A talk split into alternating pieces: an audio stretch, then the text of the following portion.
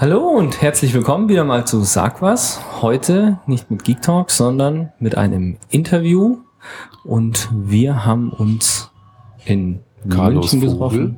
Mit Ja. dem Carlos Oh, ich habe schon gespoilert jetzt. Du hast gespoilert. Krass. Erstmal Hallo Äh, servus. mit Erstmal dem Matze dem Peppi und dem Carlos. und dem Genau, Carlos. Servus, Servus, Carlos. euch. Ähm, heute kann man, glaube ich, ein bisschen Servus einbauen, weil es eher ein zünftigeres Thema wird. Es ist was tradiz neo-traditionell, den Ausdruck habe ich jetzt gerade erfunden. Ähm, Servus Carlos, nochmal vielen Dank, dass wir hier in der Ockhamstraße mitten in Schwabing sind. Ähm, wir durften in das Munich Distillers kommen, deswegen hört ihr im Hintergrund so ein bisschen Geklapper, manchmal Gläser und auch im Moment Billy Idol mit Rebel Yell.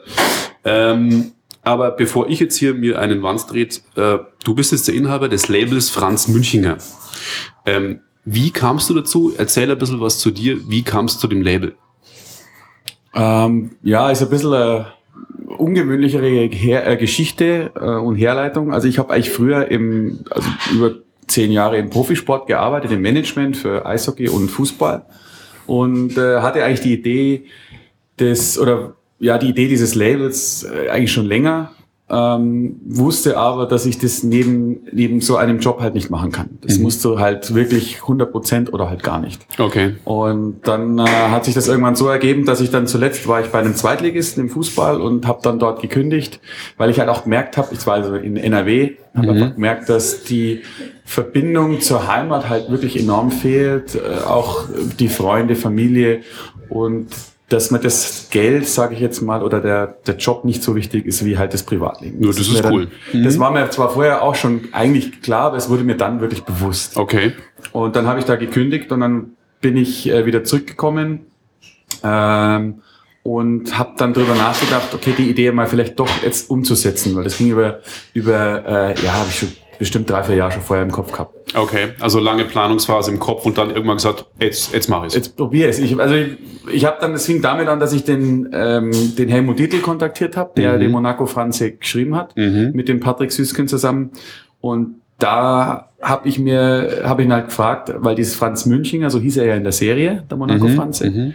Mhm. Und da musste ich natürlich ihn erstmal fragen, ob ich das, den verwenden könnte, weil ich meine, ich hätte so oder so gemacht, das, dieses Label, aber halt Franz Münchinger ist halt irgendwie so für uns so der Schirmherr Patron, also das ist der, der, die Idealbesetzung eines Namens halt. es ist. Mhm. Mhm. Und nachdem er dann wirklich relativ schnell und unkompliziert das zugesagt hat bei der Geschichte und so direkt übertragen hat, Mhm. äh, habe ich das dann so ein bisschen als, wie soll ich sagen, so als äh, Startschuss gesehen und habe mir dann gedacht, okay, jetzt, jetzt darf ich den Namen verwenden, den habe ich mir schon eigentlich immer gewünscht. Ja. Jetzt, jetzt mache ich es einfach, jetzt probiere ich es. Ich habe kein großes äh, Risiko, Frau und Familie äh, habe ich noch nicht und Mhm. habe mir gedacht, ja komm, und wenn nicht, dann gehe ich wieder zurück in die Branche. Also ich hatte dann auch durchaus noch Okay. we- weitere Angebote aus der Branche, aber das, ähm, da wusste ich, okay, das Risiko ist relativ überschaubar. Mhm. Außer vielleicht finanziell, was man bisschen was ausgibt. Mhm.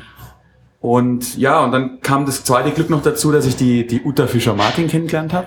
Also beziehungsweise ganz auf blöd im Telefonbuch nachgeschaut habe. Mhm. Und äh, der Name halt Uta Fischer-Martin ist jetzt schon besonders. Und der ja. stand tatsächlich drin. Der stand genauso drin und der Fallmarer Straße und da habe ich mir erst gedacht, es kann ja fast, es muss sie sein vom Namen her. mhm. Ich habe nur gedacht, die wohnt da schon lange nicht mehr. Die sitzt schon längst irgendwo auf Mallorca Mhm. und genießt ihren Lebensabend. Weil ich wusste ja, den, der Helmut gibt's leider schon lange nicht mehr. Mhm. Und ich habe alle angerufen und muss sagen, die ersten paar Wochen ist halt nie einer rangegangen. Und ich habe immer gedacht, oh Gott, naja gut, das ist genau so, die ist schon irgendwo in der Sonne. Aber tatsächlich irgendwann mal äh, habe ich nochmal gedacht, okay, jetzt probiere ich es einfach nochmal und auf einmal ging sie ran.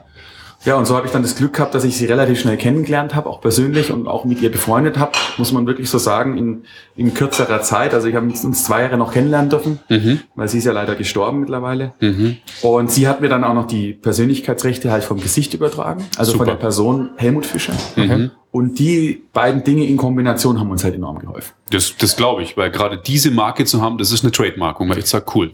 Ja, also ja, also ich, das war einer der, der lichteren Momente in meinem Leben. Mhm, also cool. war, ich, ich wusste zwar schon, dass er bekannt ist und dass Ja. das auch, dass das schon funktionieren könnte, aber ich, er ist halt ein wirklich, aber es ist auch ein gewiss, ganz muss ich dazu sagen, es ist ein, ein, ein gewisser Auftrag auch und so habe ich es auch verstanden, wie es mir die Uta auch gesagt hat oder Mhm. Das Gefühl gegeben hat. Sie wollte, hat uns erst, hat mich auch erstmal angeschaut und schaut, okay, was hat der vor, was wollen die machen, was für eine Qualität, welche Waren, was bieten die an, wollen sie es verramschen oder wollen sie wirklich, Ja.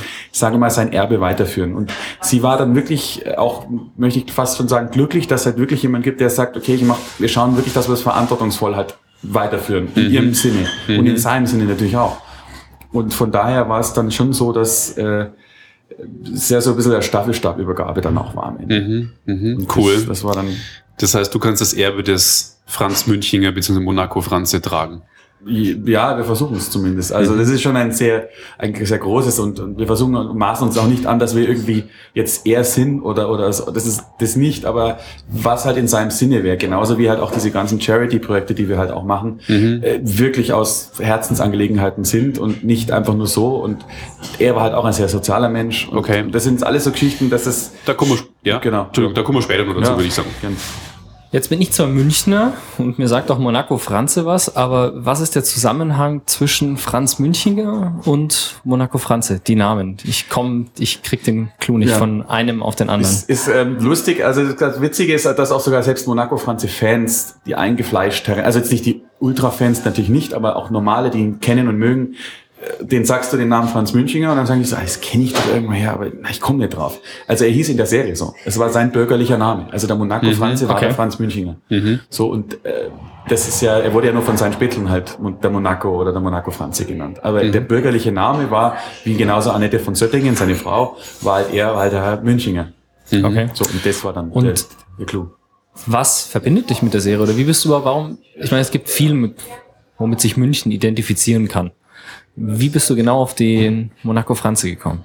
Ist das ein Kindheitserlebnis? Oder? Ja, also es fing natürlich schon an, es ist eine Serie aus den frühen 80ern. Das habe ich jetzt wirklich als kleiner Bohr halt noch mitgekriegt und, und fand es damals schon lustig, wobei ich eigentlich natürlich den Monaco-Franze verstehst erst, wenn es, sage ich mal, ein bisschen älter Ja, bist und genau. auch dann mit der Damenwelt schon ein bisschen zu tun hast. Dann, So, so. Dann, dann, dann, dann erschließt sich vielleicht dann doch nochmal das etwas größere Kapitel des Monaco-Franze. Also Mhm. ich fand wahnsinnig lustig immer, wir haben ihn immer angeschaut.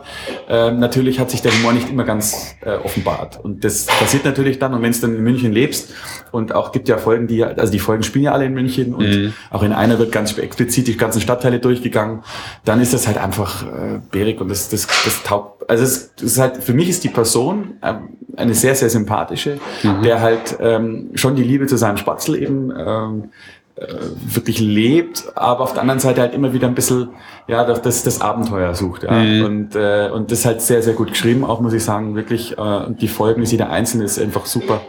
Und irgendwie, ich weiß nicht, das ist Münchnerische. Er liebt halt München über alles. Er wird nirgendwo anders, und das hat er auch mit der, mit der tatsächlichen Person Helmut Fischer gemeint. Das hat mir auch seine Witwe halt mehrfach, also wirklich versichert, dem hättest auch eine Hütte hinstellen können, irgendwo, egal, auf der ganzen Welt. Ja, er wäre da nie hingegangen. Also der ist kaum aus seinem Schwabing Aha. rauskommen. Also war das schon eine sehr, also sehr angelehnt an der Person auch Helmut Fischer. Der war genauso. Der hat auch sicherlich natürlich die Damenwelt ganz gern gehabt. Ja, also das war, ja, und, und die Liebe zu München, das ist, um zurückzukommen auf die Frage, ist eigentlich das, was uns dann auch so eint, noch besonders. Also ich halte es dann schon ein bisschen mehr mit der Treue.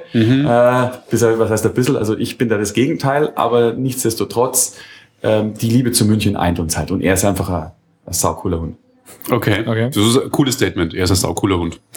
Ähm, das heißt, du bist, das ist jetzt keine Frage direkt, aber du bist da auch richtiger München-Fan dann, so gut du das gerade beschreibst. Absolut. Total. Also das ist auch, ähm, wir, wir, also unser, sage ich mal, unser Claim, heißt es schön im Neudeutschen, ist aus Liebe zu München. Mhm. Ähm, und das ist auch genau das, was, was uns eigentlich wirklich vereint. Also wir haben wirklich diese, diese, diese innige, tiefste Liebe zu München. Also ich hatte das Glück eben auch gerade durchs Eishockey, da war ich viel mit der Nationalmannschaft unterwegs, wirklich viele, viele Orte auf der Welt zu sehen. Und Orte, wo es auch normal vielleicht nicht zwingend ins Reisebüro gehst und sagst, ich möchte jetzt nach Neufundland zum Beispiel oder andere Ecken. Und alles super, ganz toll, aber leben möchte ich eigentlich nur hier. Also Cool. in der Summe der Teile ist es einfach für mich, ich, habe ich keinen anderen Ort auf der Welt kennengelernt, der mir so taugt wie München. okay. Keiner. Klingt nach einer großen Parallele auf jeden Fall. Ja. Allerdings. Ähm, aber jetzt kommen wir wieder zurück zum Label selber. Was bietet denn ihr eigentlich für Produkte an? Jetzt reden wir die ganze Zeit von Franz Münchinger, das Label. Was gibt's da? Also angefangen haben wir mit T-Shirts. Ähm, das war auch das, wo mein Vater dann erstmal nur gesagt hat, ja, spinnst du eigentlich? Weil ich meine, wie gesagt, ich war nicht unerfolgreich in dem, was ich vorher gemacht habe und dann auf einmal hat er gesagt, und jetzt fängst du an mit T-Shirts. Spinnst du eigentlich? Ja, können wir vorstellen, dass der Eltern Also der komisch war war. so ein bisschen konservativer geprägt und der fand das dann nicht so lustig. Erst einmal. Ähm, aber das Ding war halt, also wir haben, wir haben T-Shirts und ich, auch wenn ich aus einer ganz anderen Ecke komme, einer anderen Branche, ist es halt so, dass es relativ einfach war, die Marschroute. Ich habe halt gesagt, ich möchte bei allem, was wir jetzt machen werden, in Zukunft bestmöglich. Das fängt beim Material an. Das ist bei uns so eine Bambus-Biomolle. Das geht weiter über die Bedruckung, die Veredelung, Siebdruck. Also es sind so Dinge, die kriegst du nicht kaputt. Also zumindest kriegst alles kaputt, aber Ja, ja, klar, aber das, kurze Zwischenfrage, wo Ja. hast du nur die Info her? Wo hast du das, hast du alles angelesen? das habe ich mir angelesen, genau. Also es hat auch, ich habe 2010 habe ich die, die, den Beschluss gefasst, im Sommer 2010 das zu machen. Und im Sommer 2011 sind wir dann wirklich tatsächlich mit dem Shop und allem online gegangen. Das heißt, ich hatte eigentlich ein Jahr auch dann gebraucht, um mich so weiter einzuarbeiten in das Thema, wirklich Textilien und, ähm, und auch zusammen mit meiner, sag ich mal, rechten Hand, dem, dem Dominik Amann, der dann auch wirklich maßgeblich für die Designs auch äh, verantwortlich ist, äh, haben wir dann halt einfach das Ding aufgebaut und, und wirklich die Gedanken gemacht, was wollen wir, welche Richtung und so weiter. Ein paar Sachen waren schon da, wie, wie Logos und so, die hatte ich in der Zeit schon, wo ich eben in dem anderen Job noch gearbeitet bin, habe ich mich immer abends mal hingesetzt und habe mal so ein bisschen rumgespielt. Also die Geschichten waren schon alle fertig. Okay. Auch das Franz Münchinger, auch wenn ich die Rechte noch gar nicht hatte, aber das war alles schon da. Und dann haben wir es halt aufgebaut und ja, dann haben wir es in den T-Shirts äh, angefangen und ähm, dann, das war schon teuer genug, das darf man wirklich ähm, gar nicht unterschätzen. Man denkt immer, T-Shirt, klar, wenn ich jetzt in Bangladesch irgendwo Ja, ein T-Shirt klar. mache, dann kostet mich ein T-Shirt 1,50. Ja, als man nur das T-Shirt. Und unsere kosten halt äh, rein, also wirklich nur das Material, ohne dass da jetzt irgendwas drauf ist, dass die veredelt wurden, bist du halt schon bei Nettopreisen von 7, 8 Euro. Äh, was? So, und da ist noch nichts passiert mit dem Ding. So, und das ist, da sieht man mal die Spanne und die Ja. kommt nicht von ungefähr. Also Ja. unsere Materialien, wenn du sie auch trägst, äh, sind halt wirklich super, super angenehm. auch. Mhm. Das ist, man merkt das halt. Und so ging es halt weiter, nachdem dann eben irgendwann das relativ schnell funktioniert hat, muss man auch dazu Mhm. sagen. Also wir sind wirklich äh, direkt im September 2009, also einen Monat nach, nach Gründung eigentlich, sind wir schon äh, beim, beim Lodenfrei, beim Kohnen, beim Hirnen, Hirmer drin gewesen. Mhm. Also sind jetzt hier in München halt auch wirklich so die Häuser, kann man mal so sagen. Cool. Ja, großen Trachtenhändler auch. Genau, also genau. Tradi Münchner Traditionsunternehmen. Absolut. Also das sind wirklich, und äh, gut, für mich war da überhaupt, ich meine auch sowas wie auch der Lodenfrei, das ist halt für mich, äh, das war früher als kleiner Bub, bin ich da mal die, die Rutschen bei der Treppe rauf und runter und so, das war irgendwie so wie ein Paradies da drin und jetzt Ja, auf einmal ja. bist halt drin. Das war halt schon was ganz Besonderes, muss ich sagen. Das war auch dann der Moment, wo mein Vater dann gemerkt hat, okay, es könnte vielleicht doch funktionieren. Ähm, aber na, aber es war es ähm, ist schon ist schon also mittlerweile sind wir jetzt auch beim auch bei Ludwig Beck schon seit zwei Jahren und so. Also es ist schon eine schöne Geschichte und jetzt jetzt fängt es an sich halt äh, so weit zu orientieren, dass man auch auf die Produkte erweitern kann. Da haben wir dann eben deswegen auch angefangen vor jetzt gut eineinhalb Jahren mit der Lederhosen. Hat uns auch erstmal jeder für verrückt geha- gehalten. Ähm, und gesagt, ja, du spielst jetzt du Lederhosen, als wenn jetzt, als wenn du gerade die Lederhosen neu erfunden würdest. Auch da haben wir einfach nur gesagt, gut, wir setzen uns einfach mal hin und schauen, wie wollen wir es halt haben. Wie soll, was stellen wir uns vor? Material, Farbe, Bestickung und haben es gemacht. Und auch die läuft, muss ich sagen, toi toi toi schon recht gut. Ja, weil Tracht auch wieder gut im Kommen ist, gell? Absolut, muss man auch dazu sagen. absolut. Gerade in München jetzt zur Wiesenzeit und so geht schon was. Genau. Das Da war auch das erste, wo ich mich heute auf der Webseite gleich mal mit geliebäugelt hatte. Das war, da bin ich am längsten hängen geblieben auf eurer Webseite, bei waren die auch. Lederhosen. Ich fand die Lederhosen äh, auch am coolsten. Die sind echt cool Also die Design. müsst ihr auch mal anlangen. Also es ist aus dem, aus dem Hirsch. Wir haben uns jetzt auch wirklich in diesem Segment dann auch nochmal spezialisiert. Ähm, also wir, unser Glück ist natürlich auch, dass wir sehr traditionell geprägt schon sind. Also das heißt, wir schauen schon immer, dass wir irgendwo so ein bisschen das Münchnerische, Bayerische, aber ein bisschen moderner halt. Ja? Also ich sage auch immer, ich finde, also ich habe mich ursprünglich mal gesehen als der Nachfolger vom, äh, nicht Nachfolger, Blödsinn, äh, als äh, quasi als der Münchner Louis Trenker. Es gibt also ein Label in Österreich, das heißt Louis Trenker, so Okay. Alpen, Alpencouture, also die haben ganz coole Sachen. Also wirklich fesche Janker, aber alles ein bisschen moderner und aufgefrischter. Sind sehr erfolgreich. Und das ist immer so das, wo ich sage, das ist, das, da ging mal die Richtung, die, die Idee dahin. Also deswegen auch bei der Lederhosen sind wir sehr traditionell geprägt. Äh, schon münchnerisch, wir haben das München, Münchinger Kindle drauf. Also sieht ähnlich aus wie dem Münchner Kindle, nur eben ein bisschen moderner, sage ich mal. Und äh, deswegen, und man merkt halt auch, der, der, der, also der, der Wunsch der Münchner oder der Bayern auch zu dem traditionelleren und nicht zu diesem Faschingskostüm. Also zum Beispiel der, der Harry G. hat das jetzt auch zur Wiesenzeit mit seinem Video sehr, sehr bekannt geworden.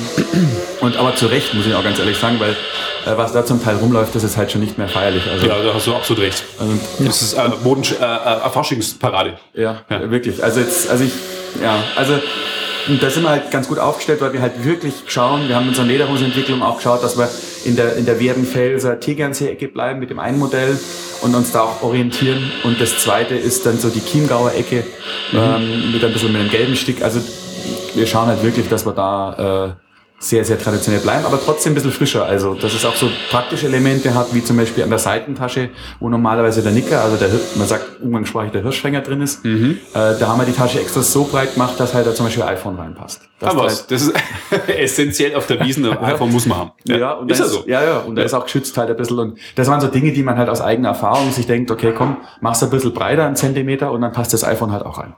Cool. So Geschichten halt. Aber, aber an sich, die, die Bestickung, die Hose, das Leder, das Material, die Verarbeitung, die Gerbung, das sind alles Dinge, die wir äh, wirklich auf traditionellster Ebene lassen. Mhm. Okay. Und wer trägt Franz Münchinger?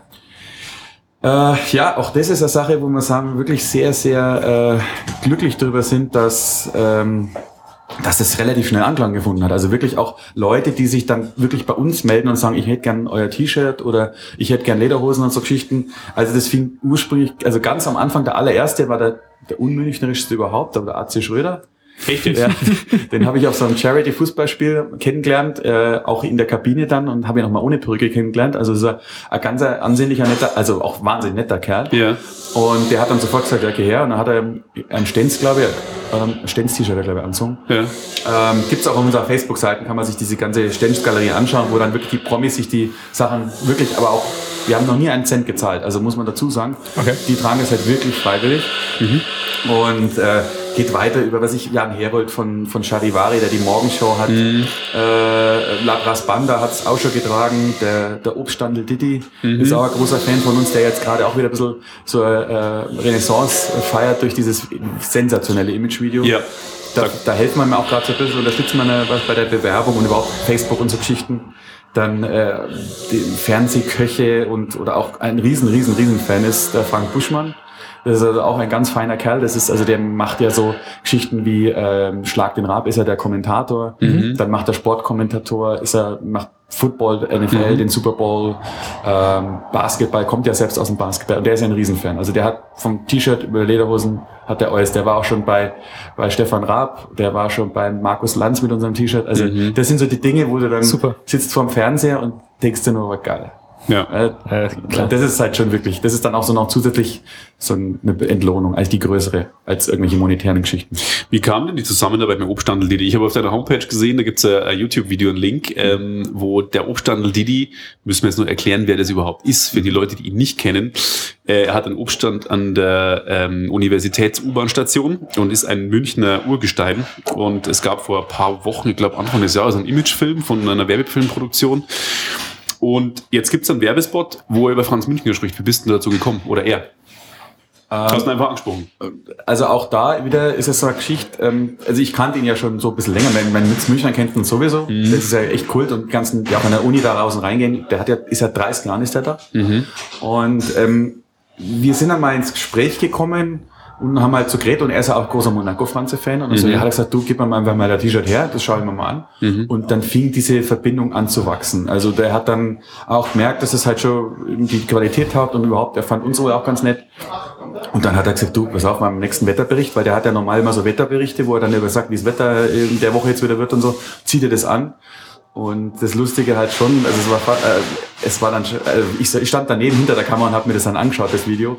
Und er hat da aufgesprochen. Also es sind Wahnsinn. 80, 80 Prozent von dem ganzen Wetterbericht sind eigentlich nur Franz Münchinger und wie toll das ist. Also das war schon ganz, ganz gut und fast schon ein bisschen peinlich, aber ich, also super. Also ich, natürlich für uns ist das Beste überhaupt. Ja. Und der meint's halt auch. Also der nimmt auch keinen Cent oder irgendwas oder dem kannst du nicht mit irgendwas bestechen, sondern entweder findet es gut oder lässt es halt sein. Das ist echt. Und Der ist wirklich, Ja. der ist, also der sagt auch echt seine Meinung. Also wirklich, wenn da irgendwas in ihm nicht passt, dann sagt er es ins Gesicht und das, das schätze ich ihn auch sehr. Also wir sind mittlerweile auch ganz gut befreundet und jetzt, wie gesagt, kam dieses Video eben auch auf mit diesem Imagefilm von einer, von einer äh, Werbeagentur, die hat gesagt haben, komm, wir machen jetzt so einen Unternehmerfilm, aber nur auf einen Obststandel runtergebrochen.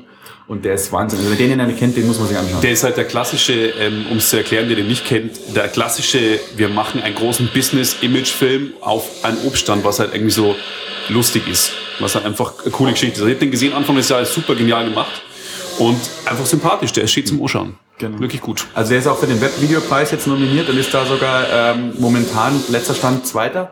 Also Okay. der hat sogar die Wow. Chance, den zu gewinnen in der Kategorie Win. Also ganz gut und es macht einfach Spaß, mit solchen Leuten halt äh, zusammenzuarbeiten halt, und dass die auch irgendwie auch so ein bisschen ein positives Feedback einfach auch zu geben. Und Okay. Prima. Jetzt, ihr hört es im Hintergrund, wir sind in einer, in einer Bar, äh, deswegen werden da gerade, ich glaube, Orangenschalen äh, oder Genau, Orangen Säfte ausgepresst. gepresst, Genau, genau. frisch gemacht.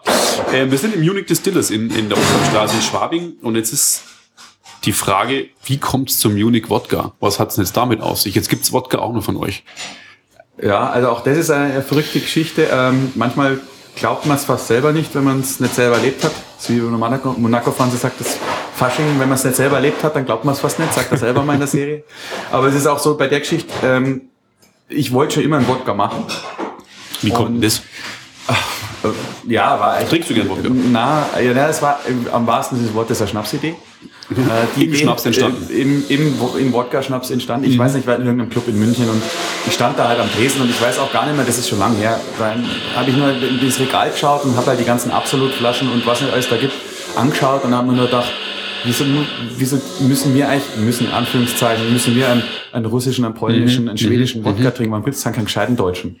Also auch gerade mit diesem Qualitätsanspruch dahinter, dass halt sagt wirklich reinster Alkohol in, oder in seiner besten, also gesünd, gesündesten auch wieder Anführungszeichen Form. Warum gibt's das nicht? Und deswegen hatte ich die Idee schon echt immer so ein im Hinterkopf.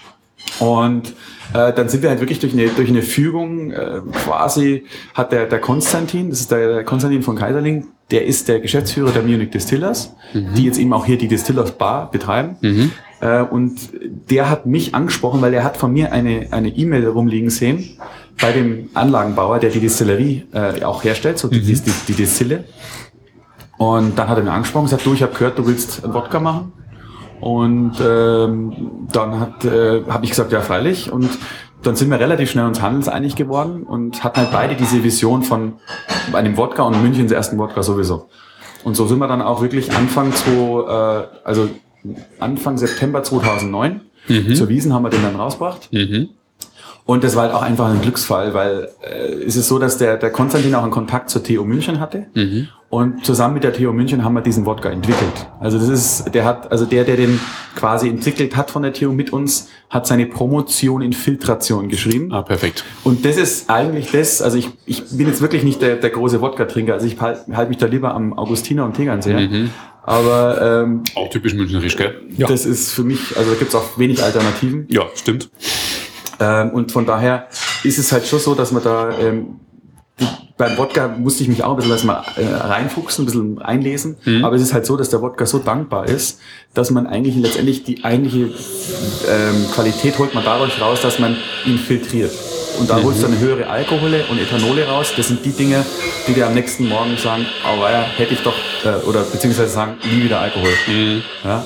So, und das, das holt man halt, wir haben eine Aktivkohlefiltration entwickelt und da ziehen wir das halt raus. Und der hat dadurch eine Reinheit, ähm, die sogar Lebensmitteltechniker, die wir kennen, aber wir wussten es nicht, der hat es mit nach Hause genommen, in sein Büro, in sein Labor und hat uns drei Wochen später gesagt, du, ich habe es mal mitgenommen, eine Flasche, wusstet ihr gar nicht und, Und? es ist überragend. Also es ist wirklich von der, von der Reinheit ein überraschendes Ergebnis, hätte er nicht erwartet. Super. Ja, und das hört man natürlich dann besonders gern. Klar.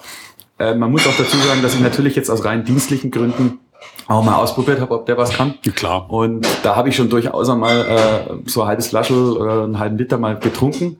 Und am nächsten Tag muss ich echt sagen, Kein Schädel gehabt. na, Ein keine, Schä Schädel wie freier Wodka. Sauber. wirklich. Na, du, also du merkst, dass das getrunken hast, das wäre ja gelogen. Also wir haben Ja. der 40 Prozent, das ist ein ganz normaler Wodka wie der andere auch. Nur, dass du halt keine Übelkeit und keinen Schädelweh hast am nächsten Tag. Du kannst also abends schon wieder Bier sehen, Super. wenn du das magst. Äh, Das perfekt. Wichtigste. Ähm, vertreibst du denn das nur in München? Oder? Na, da gibt's ja mittlerweile auch schon deutschlandweit. Wir haben auch schon Anfragen, zum Beispiel jetzt aus, aus Las Vegas und, und so weiter, so Geschichten. Da mussten wir so Dinge wie Zolllager und sowas vorher noch klären. Aber mittlerweile sind wir jetzt in München auch bei diversen Reves und Edekas. Die müssen wir einzeln, nur einzeln abklappern, aber da sind wir schon in einigen drin. Äh, die Simmelmärkte, ähm, Kaufhof Karstadt, also das ist, das wächst langsam. Also den Okay. gibt's ja Okay. auch erst seit eineinhalb Jahren. Okay. Aber ähm, das Schöne an dem Wodka ist halt auch, nicht nur, dass das Flasche nicht schön ausschaut, sondern der Inhalt und das spricht sich halt rum, weil Leute, die trinken den und merken, oh, okay, die Cocktails kommen auch zu ganz anderen äh, Entfaltungen, weil Mhm. der, der nimmt sich halt von der Schärfe sehr zurück. Also normal kennt man beim, Mhm. beim Absolut oder ich will jetzt keinen mit Namen nennen, aber bei anderen Wodkas oder Billig-Wodkas krieg- merkt man so eine Schärfe. Mhm. Genau, Und, das mag ich nämlich nicht am Wodka. da haust du dann haust du dann so viel Red Bull drauf, dass du eigentlich im Prinzip wirklich einen Spiritus saufen könntest. Genau. Sage ich jetzt einmal. Und das hat er halt nicht. Du kannst ihn, also wir machen es ganz oft, dass wenn es in die Bar kommt, also wer das auch mal möchte, kommt mal hier vorbei, probiert den pur. Du glaubst das nicht, der brennt halt überhaupt nicht, obwohl er 40 Prozent hat. Und den habt ihr jetzt 2.12 rausgebaut, weil gerade vorhin hast du 2.9 gesagt. Was ist 2.12? Äh, Seit eineinhalb äh, Jahren nee, gibt's nee, zwei, nein, also ich meinte ähm, neun, also beziehungsweise September 2012. Ah, September Da bin 2012. ich dann, sorry. Okay, alles klar. Also neun 9, 2012. Alles Genau, klar, das meine ich verstehe. Gut. Okay. Zur Wiesen da. Und genau. Ja. Erst T-Shirts, dann wurde draußen Modelabel, dann kamen Lederhosen, jetzt noch Wodka. Ich habe im Shop heute geschaut und bin auf ein Fahrrad gestoßen, ein, ein, das, ein Münchner Herrenrad. Und ähm, was kommt noch? Ja, also äh, das ist das ist offen. Also wie gesagt, wir gehen in die Richtung schon. Wir wollen so ein, ein Lifestyle-Label sein und werden noch mehr. Ähm, wir erweitern uns gerade mit, mit Geschichten wie Jankern, äh, Hoodies, äh, auch Radl. Das äh, auch gerade dieses Münchens erstes liegt uns halt schon ein bisschen näher. Also wir schauen halt, also wir haben Münchens ersten Wodka, wir haben äh, dann eben auch Münchens erste Lederhose rausgebracht. Also klar gab es natürlich Lederhosen schon vorher, aber eine, eine Hose, die wirklich jetzt von Münchnern für Münchnern ist quasi. Also wir haben AS Kindle auf der Seite drauf und dann auch farblich und äh, vom Style her haben wir die wirklich für München gemacht. Also es gibt tatsächlich keine Hose, die vorher äh, für München gemacht wurde. Also in Garmisch, wenn du nach Garmisch gehst, kriegst du ja auch Lederhosen, die ist halt Garmischer. Da ist dann das, da hast du drei Eichen, äh, drei Eicheln nach oben und die, die Patenkirchen haben dann irgendwie drei Eicheln nach unten, aber das hat so äh, auf, auf der Stickerei so da ihre Bedeutungen. Und wir haben halt eben auch eine eigene Stickerei entwickelt. Und deswegen ist es halt dann auch Münchens erste. Und dann eben auch Münchens erster Wodka und Münchens erstes Stadtradl. Das haben wir, da gab es halt vorher auch eigentlich keins mit, mit München als Thema. Und jetzt schauen wir halt weiter. Also letztendlich geht es darum, dass man einfach fesche, äh, coole Sachen halt rausbringen wollen, idealerweise, die, die aber eine, eine traditionelle Verbindung haben. Weißt du? Also der Janka auch, dass der bis jetzt einfach ein bisschen ja aufgepeppt ist, aber Ja. immer noch ein Janka bleibt. Also das nicht irgendwie so im Faschingskostüm wird. Also wie schon gerade vorhin gesagt, neotraditionell, was ich erfunden habe. Genau. Der Carlos sitzt auch gerade neotraditionell da, um es zu beschreiben, weil wir kein, kein Videopodcast haben, sondern ein, Bild, ein, ein Tonpodcast. Der hat Lederhosen an und Haferschuhe und ähm, ähm, traditionelle Socken und einen Hoodie hat er an mit Franz Münchinger drauf. Also von dem her neotraditionell. So können wir auf Wiesen gehen. Darfst du so auf Wiesen gehen? Schon. Ja. Also normal, sagen wir mal so, es kommt immer auf den Anlass drauf an und welches Zelt. Ja. Und zum Beispiel jetzt aufs Waldfest würde ich jetzt so vielleicht nicht gehen, da würde ich dann eher klassisch mit dem weißen Hemd und einem gescheiten Janker. Also da bin ich dann schon eher der, der, der, der konservativere Spießer. Also für mich ist schon Tradition, hat es auch schon gewisse Bedeutung und, und einen Wert. Und deswegen, also, aber so, ich meine, hier kannst du in München kannst du ja so äh, wirklich rumlaufen. Kommst in die Clubs rein und Ja. ab und zu kommt dann mal schon einer daher und meint es lustig und sagt, ja, ist es das Oktoberfest schon oder was? Und mei, aber wie gesagt, wie heißt es so schön, Isa Preisen haben wir genug. Jetzt haben wir einen Harigi auch noch zitiert. Ja. Genau. Carlos, haben wir noch was vergessen? Willst du noch was loswerden? äh, na, also ich, ich spüre, alles gut. Ja, ich finde, das war eigentlich ein guter Überblick. Ähm, noch letztes Jahr eine Anekdote. Ich habe letztes Jahr Wohnung gesucht, ja, mit meiner Freundin zusammen, was ja in München kein Spaß ist. Und wohne in Heidhausen und wollte da wieder in Heidhausen wohnen. Es gab tatsächlich die Wohnung von Monaco Franzi zum Mieten. Und zwar ist die am Bordeauxplatz. Gleich mitten in Heidhausen, Nähe Ostbahnhof. Und da gab es für entspannte 3.800 Euro im Monat die Wohnung von Monaco Franzi renoviert, wo sie es gedreht haben damals. Ja, die Agnesstraße meinst du jetzt aber. Äh, war es in der Serie die Agnesstraße? Das ist die, also der, ich war da selbst auch drin. Ja, aber ich dachte, die Wohnung ist, also sowas in der Anzeige gestanden, es ist die Wohnung, wo sie das gedreht haben. ja, ja, genau. Und die ist am also da waren wir auch drin schon. Also die ist aber in der Agnes 16. Ja. Und das haben die vielleicht als Trick gemacht, dass die Leute vielleicht, da, ich weiß es nicht, dass sie dann dahin gehen. Aber wir sind tatsächlich auch in der Wohnung drin, worden, drin gewesen. Die haben es für 400.000 Euro umgebaut und renoviert. Überall, also Wahnsinn, völlig Wahnsinn. Okay. Aber die 3,8, deswegen ist es, das muss dieselbe Wohnung sein. Okay. Weil die haben es wirklich für 3,8. Äh, ist auch vermietet mittlerweile. Mhm. Und äh, dort wurde die Serie komplett gedreht. Also wir haben da auch auf Bilder geschossen. Das ist Wahnsinn. Also Ja. genau. Das Cool. sind da, aber für jeden Pilger in der Agnes 16, da ist die. So, damit würde ich jetzt Mit der sagen, Anekdote Sagen schließen wir. danke, Danke, für die Carlos. Zeit. gerne, sehr gerne. Und ähm, ja, zum vielen Dank fürs Zuhören. Bis dann. Servus. Euch.